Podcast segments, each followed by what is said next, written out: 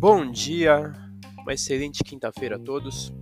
Eu sou o Thiago, da mesa de renda variável da Árvore Capital, e vou atualizar as notícias de mercado. Mercado internacional, o S&P 500 teve uma queda de 0,52%, o DXY recuou 0,44% e os Treasuries para dois anos tiveram alta de 0,66%. As bolsas internacionais fecharam em queda, após as falas de Powell indicarem que o aperto nos juros deve continuar, mas que as decisões serão tomadas com base nos indicadores.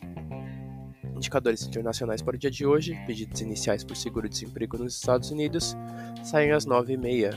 No mercado doméstico, fechamento de ontem, Ibovespa 67%, Dow Food recuou 0,65% e o DI1F27 teve queda de 0,52%.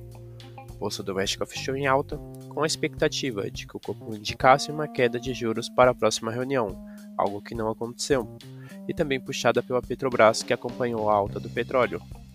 No radar doméstico manter atenção com a tramitação da reforma tributária e a repercussão do Copom. Essas foram as notícias de hoje. Desejo a todos ótimos negócios.